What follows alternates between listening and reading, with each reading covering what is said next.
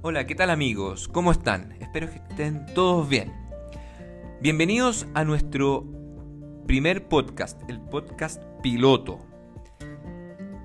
Nuestro objetivo es hacer un podcast entretenido para la gente que ama a los perritos.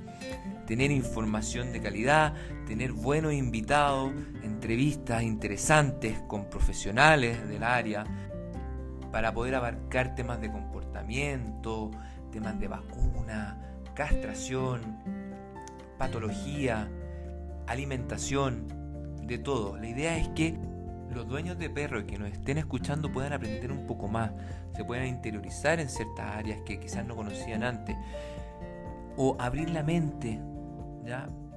Y poder estudiar por su cuenta, pero queremos aportarle a la gente, a toda la comunidad que tenga mascotas, que cada vez está creciendo más, las cosas están cambiando, la gente está aprendiendo más, está exigiendo más.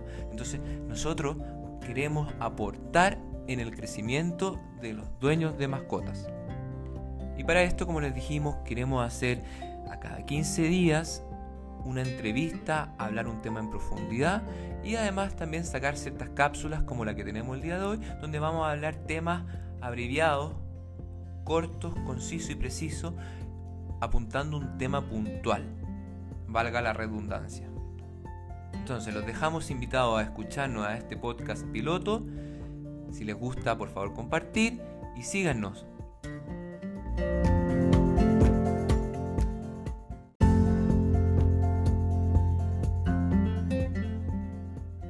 Bueno, en el primer podcast nosotros les queremos hablar de algo muy importante que es el maíz, que muchas veces lo podemos encontrar en nuestros pellets, ¿verdad?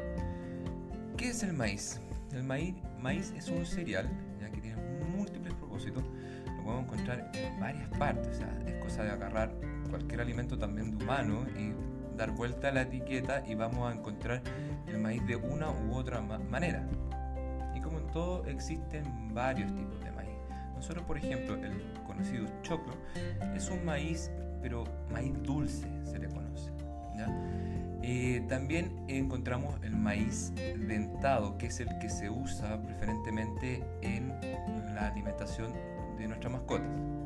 El maíz dentado se usa, por ejemplo, eh, para la maicena, para syrup de maíz, eh, etanol, para aceites.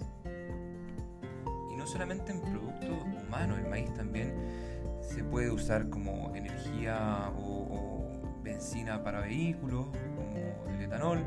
Se puede usar también para alimentar a, los pollos, a los animales de granja, eh, a, a las mismas vacas también. Entonces, al final el maíz se usa para muchas, muchas cosas. Y en la agricultura es un producto muy, muy importante y a nivel mundial genera millones y millones de dólares por lo mismo. Pero nutricionalmente hablando, ¿qué nos aporta el maíz? El maíz en general es alto en carbohidratos, que para nosotros los humanos es necesario porque es la primera fuente de, energía, ¿verdad? Pero en los perros, los perros en estricto rigor podrían prescindir de los carbohidratos. Otras personas también encuentran que eh, el maíz puede aportar vitaminas y minerales, pero en comparación a, otras cosas, eh, otros ingredientes, el aporte que, ellos dan eh, no es tan significativo. Otra gente también puede opinar que el maíz aporta también proteínas, pero el valor biológico ¿ya? del maíz es medio, es de 54. ¿Qué es el valor biológico? Es, en el fondo, qué tan nutricional puede ser una proteína. O sea, entre más alto o mayor valor biológico tenga un, alimento, más le va a servir en este caso al perro. El huevo es el, referente, el que tiene valor biológico 100. Y, en el caso del maíz te tiene 54. Entonces, tampoco es, bueno en, en cuanto a proteína. Bueno, pero ¿qué problemas tiene el maíz? como dijimos, es muy importante a nivel industrial porque se usa para muchas cosas, ¿verdad? Entonces es importante tener el mejor maíz y por eso es que se ha visto eh, genéticamente modificado para sacar lo mejor de, sí. Y por lo mismo, como hay que cuidarlo, vamos a encontrar pesticidas, herbicidas, fungicidas en, el maíz. ¿ah? Por eso mismo es una de las mayores causas de intolerancia o de sensibilidad alimentaria en los perros. Además, como dijimos que el maíz tiene buen aporte en cuanto a carbohidratos, este es de índice glicémico alto. ¿Qué quiere decir esto? Que una vez que uno lo consume, eleva la insulina para poder meterla el azúcar en el fondo a la célula. Esto genera que sea uno de los mayores contribuyentes en la obesidad, porque los que no saben la insulina en el fondo mete el azúcar en la célula, pero además inhibe la quema de grasa. Entonces cuando consumimos muchos alimentos de índice glicémico alto, ¿ya? estamos no permitiendo la quema de grasa. Y por otro lado, claro, si estamos consumiendo hartos carbohidratos, eh, toda esa energía que no se usa después también se transforma en grasa. Entonces estamos aportando en la obesidad por esos dos lados, ¿verdad? Otra cosa también es que el maíz en sí, en estado natural, es poco digestible. ¿Ah? Por lo que hay que molerlo para que se pueda digerir más fácilmente. Todos alguna vez hemos comido una ensalada de choclo. ¿ah? Y que si uno no lo mastica bien, eh, sabemos a dónde lo volvemos a ver, ¿verdad? Entonces tiene que pasar por un proceso en donde se muela, se, haga una harina, para que así en el fondo pueda ser digerido por los perros. Pero este proceso, lamentablemente, trae consecuencias que aumenta aún más el índice glicémico, más aún con el que el maíz ya tiene. El maíz también presenta altos niveles de lectinas, ¿Qué son las lectinas? Son unas proteínas que se unen a los azúcares, que actúan como insecticidas y fungicidas de manera natural. El problema con las lectinas es que se pueden ir uniendo al revestimiento del intestino delgado, ¿ah? en sus capas, ¿ya? Y esto puede generar un daño, no solamente daño, puede generar unas disrupciones en, los pelitos que tienen en el intestino, estos pelitos que, que se utilizan para absorber los nutrientes con esto va a disminuir la capacidad de absorber dichos nutrientes, ¿verdad? Y bueno, también puede generar un daño en la microbiota, lo antes conocido como flora intestinal, causando un síndrome de intestino permeable, permitiendo que algunas proteínas pasen al torrente sanguíneo, provocando otro tipo de problemas más serios, como los clásicas alergias alimentarias, que muchas veces le echan la culpa al, pollo, pero en el fondo no es el pollo per se. Otras cosas muy importantes que se han ido encontrando en el maíz son las micotoxinas. ¿Qué son las micotoxinas? Son toxinas de hongos, ya que una vez que están presentes en el alimento ya no se pueden descontaminar. Resisten los procesos del, mismo secado, de la molienda y del procesado. Además, debido a, la estabilidad térmica que tienen estas micotoxinas, no desaparecen cuando se cocinan. Entonces, cuando si, el maíz las presenta, el pellet cuando es destruido y sometido a altas temperaturas, las micotoxinas aguantan y, permanecen en el, en, el, en el pellet en el fondo. Existen varias micotoxinas. Dentro de ellas están las aflatoxinas las aflatoxinas son altamente cancerígenas. Hay varios estudios que hablan de la aflatoxina. ¿ya? Y son debido a la humedad que hay debido al bodegaje. Tengan en mente que a pesar de que en la industria alimentaria se usa este maíz dentado que les dijimos, no se imaginen eh, una mazorca así, de donde viene el choclo, bonita, de color amarilla. ¿ah? Esto eh, es el desde. Recuerden que aquí se trata de apartar costo, entonces em, están en bodega, húmeda, eh, en un rincón, por así decirlo. ¿ah? Eh, entonces, no, es algo bonito que uno quiera consumir. A varias empresas a lo largo de los años le han bajado sus productos por lo mismo, por presencia de aflatoxina.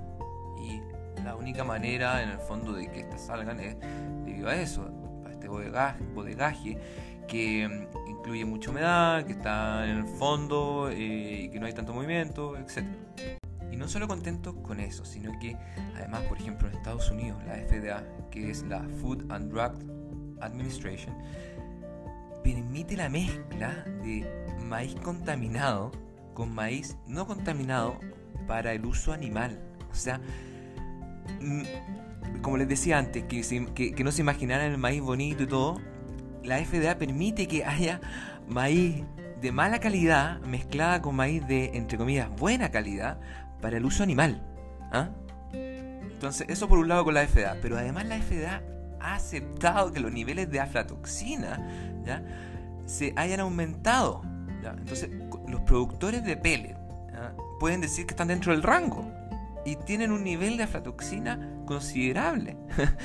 ¿Me entienden? Entonces, por un lado, se permite mezclar maíz contaminado con maíz no contaminado. ¿Ya?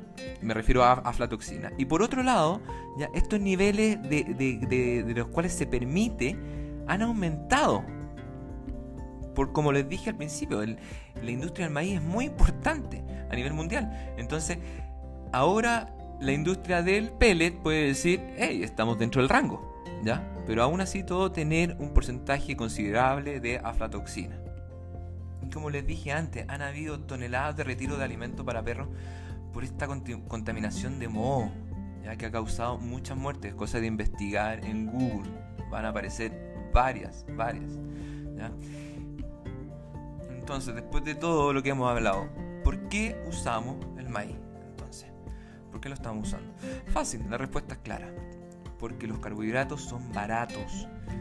Esto es barato. ¿ya? Además que el maíz es necesario para la elaboración del pellet. ¿ya? Porque al tener carbohidrato, el pellet necesita almidón también para formar esa, la, la forma del pellet. Entonces dan al final calorías al, producto, lo inflan. El maíz, a pesar de tener poco porcentaje de proteína, igual infla el total de proteínas. Aquí lo importante es la calidad de la proteína, no que tenga proteína. Por lo que les decía antes, el valor biológico que tienen las proteínas. Los perros la digieren mejor las de fuentes animales, además de tener todos los aminoácidos esenciales. Y como en este caso, en cuanto a las aflatoxinas, estudios han demostrado que existe un mayor riesgo en las proteínas de origen vegetal versus las de origen animal en tener aflatoxinas.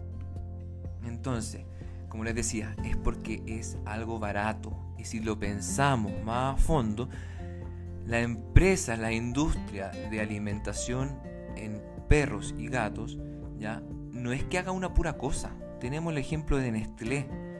Nestlé, ¿cuántos productos hace Nestlé? Millones y millones de productos hace Nestlé. Y Nestlé, una de, sus líneas es Purina. Purina tiene aquí en Chile a Proplan, a One, a Excellence, a Doc Chow. Entonces, todas las cosas que le van sobrando a Nestlé en sus otros eh, eh, áreas ¿ya? las reutilizan en los pellets. Y por eso también una misma empresa como Nestlé tiene cuatro en Chile, en el mundo tiene otras líneas, cuatro líneas de peor a mejor. Entonces, ¿por qué? Porque van utilizando su excedente, por así decirlo, ¿ya? en sus distintos alimentos. Y por eso uno va a ser más barato que otro, ¿ya? por la calidad de los ingredientes. Bueno, espero que le haya servido esta información. Es un granito de arena el cual queremos compartir con ustedes. Pero existe muchísima información que ustedes mismos pueden buscar en Google. Hoy en día la información está ahí. ¿ya? Pero para que lo tengan en mente antes de elegir la comida de sus perritos, que no tenga maíz. Porque siempre se habla del maíz, pero para que lo podamos entender un poco mejor de por qué evitar y sus razones, más que evitarlo sin, sin saber el por qué. Así que bueno, espero les haya servido mucho. Síganos, compartan y pronto vamos a tener mucho más podcasts que compartir. Muchas gracias.